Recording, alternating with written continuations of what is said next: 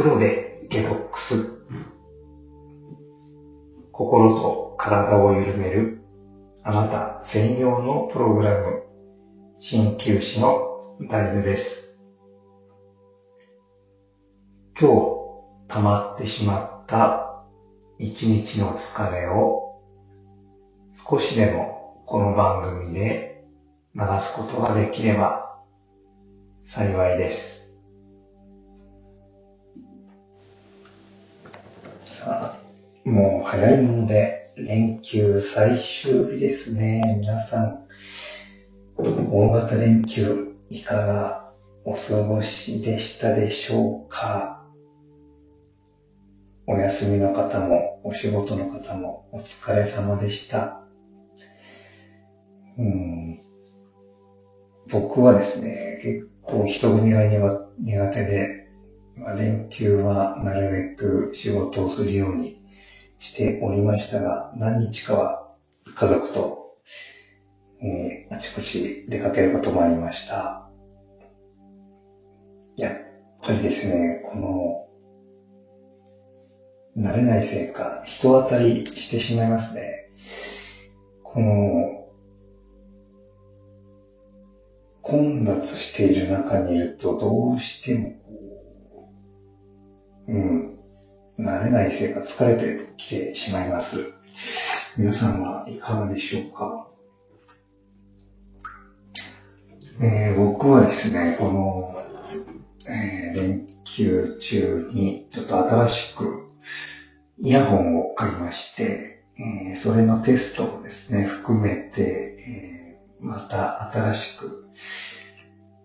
今度はお風呂で収録してみたらどうかと。いうことで、今回、えーこのような感じで、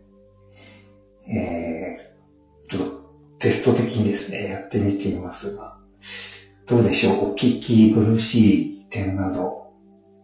ありませんでしょうか？何かお気づきの点などございましたら、お気軽にですね、はい、ご連絡をいただければと思います。で、普段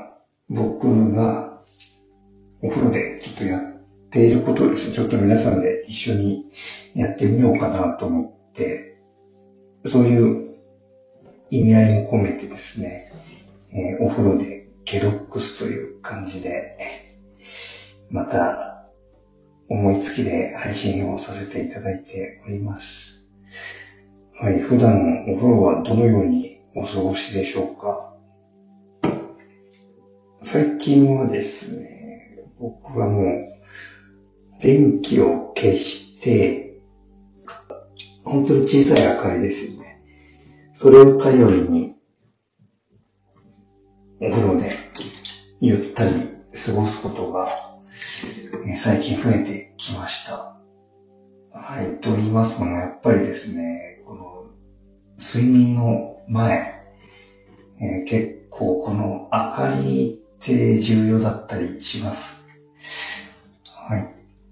日本の家屋は結構、こう真上から照らすようなライトが多いと思うんですが、えーやっぱりですね、えー下から当てるようなライトを、こちらをお勧めします。はい。もし、皆さんもですね、お手元にありましたらご用意いただいて、で、お風呂の電気も消してしまって、少しゆったり、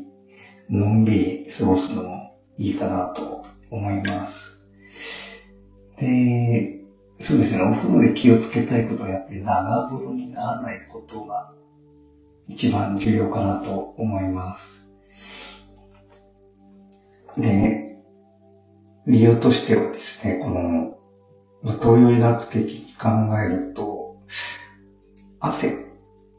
汗はですね、これ結構、体に必要な水分と、あとは、生命の源、パワーの源も含まれているという考え方があります。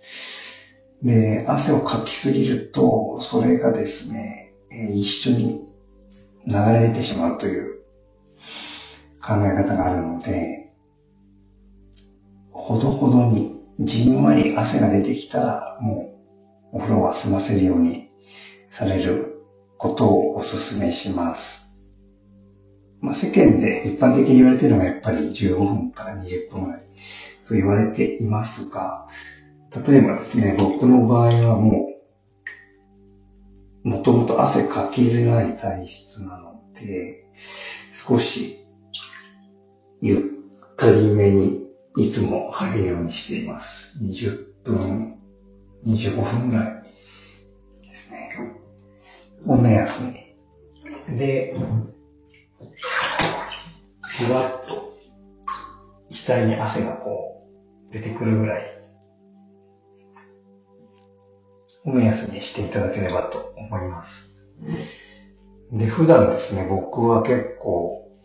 頭のこのマッサージをしながらですね、ゆったり過ごすことが多いんですが、これってとてもおすすめです。理由としてはですね、はい、まず、えー、この血行が良くなることで、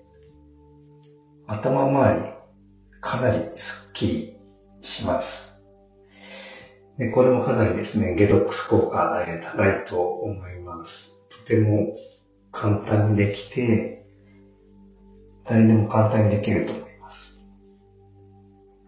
もう、忙しい方はですね、多分、もうやり方はもう、正直ですね、もう適当で大丈夫だと思います。はい。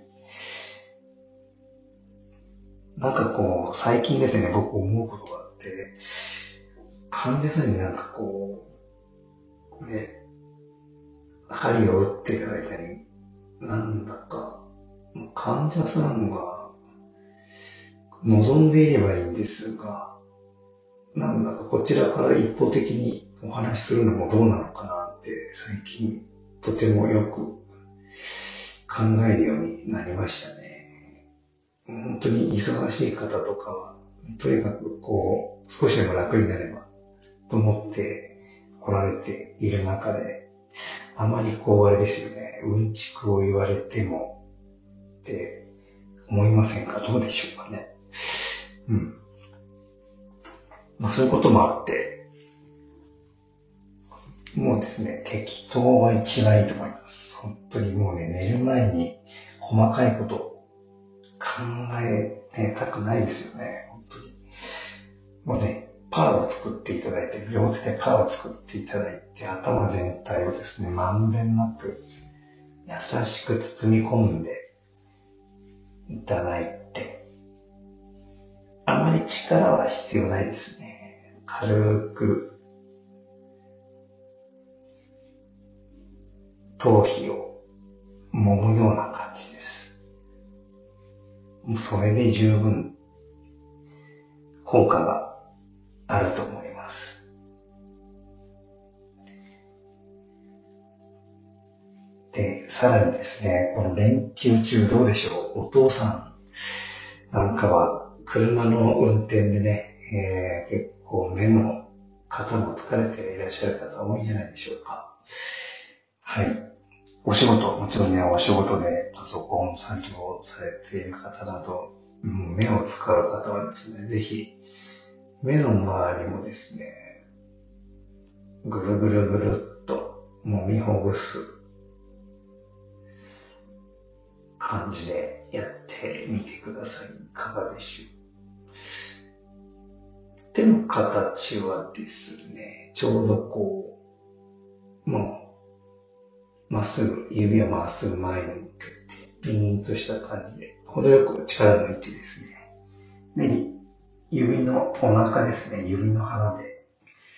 この目尻から、このもみあげの間ですね。もみ、もみあげまでちょっとちょっと行き過ぎなので、目尻ともみあげの間、その辺を指の腹を使ってぐるぐるぐるっと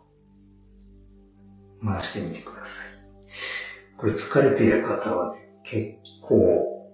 カチカチに固まっていることも多いです。はい、ちなみに僕の場合はですね、ここにこの付近に針も打ったりします。結構、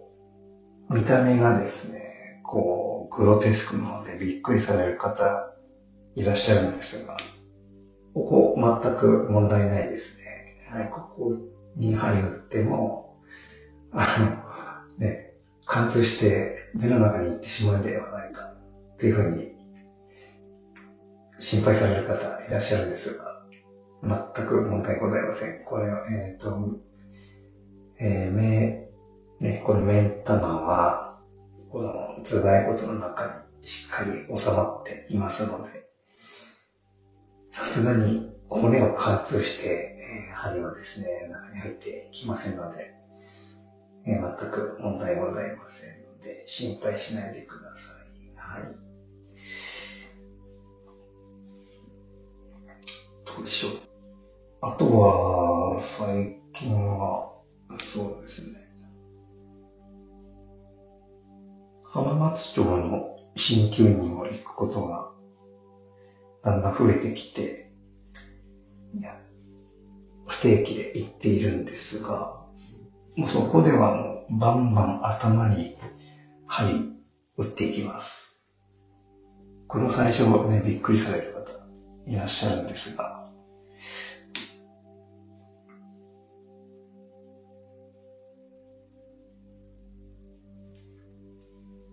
てもですね、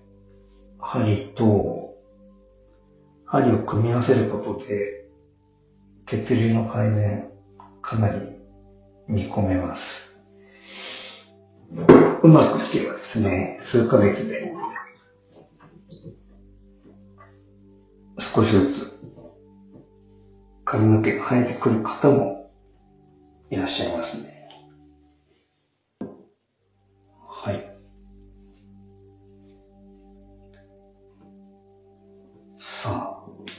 かがでしょう？だんだんほぐれてきましたか？いかがですかね？これで結構ですね、これだけでも本当に朝の目覚めだいぶ違うと思います。しっかり頭の全体、頭の後ろの方もですね、忘れないで、しっかりと包み込んであげちょっとあれですね、握力の、こう、ない方だとしたら、結構、数分もやったら多分疲れてしまうと思うので、その辺はもうですね、加減していただいて、無理がない範囲でちょっとやってみてください。さあ、だいぶほぐれてきたと思います。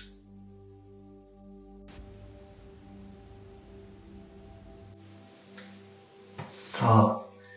今日はこの辺で失礼いたします。何かご質問やご感想などございましたらお気軽にご連絡いただければと思います。今日もお話が少しでもお役に立てることを願っております。今日はお越しくださいましてありがとうございました。それでは、おやすみなさい。良い夢が見られますように、鍼灸師の大豆でした。